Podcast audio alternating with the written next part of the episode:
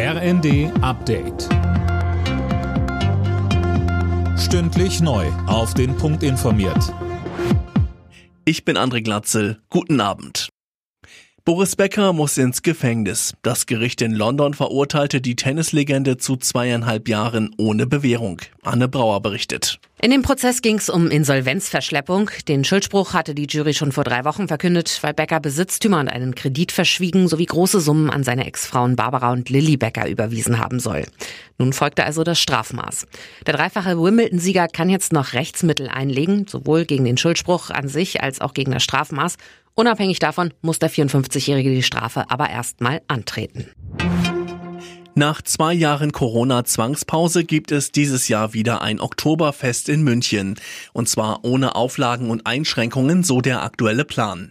Wenn sich die Corona-Lage wieder zuspitzt, kann es aber noch eine kurzfristige Absage geben, so Münchens Oberbürgermeister Reiter. Die Bundeswehr braucht das 100 Milliarden Euro Sondervermögen. Das zeigt der Jahresbericht der Werbeauftragten des Bundestages.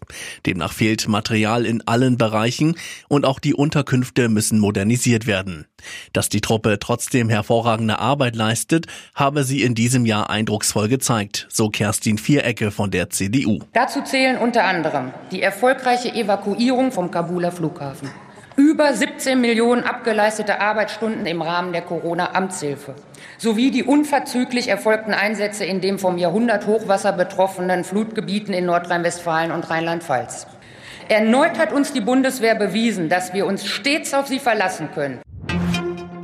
In Schwäbisch Hall in Baden-Württemberg soll eine Bierpreisbremse von 4 Euro pro Liter kommen.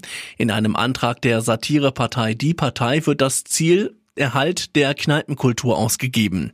In einer Gemeinderatssitzung gab es dafür eine Mehrheit. Jetzt muss die Verwaltung das Ganze umsetzen. Alle Nachrichten auf rnd.de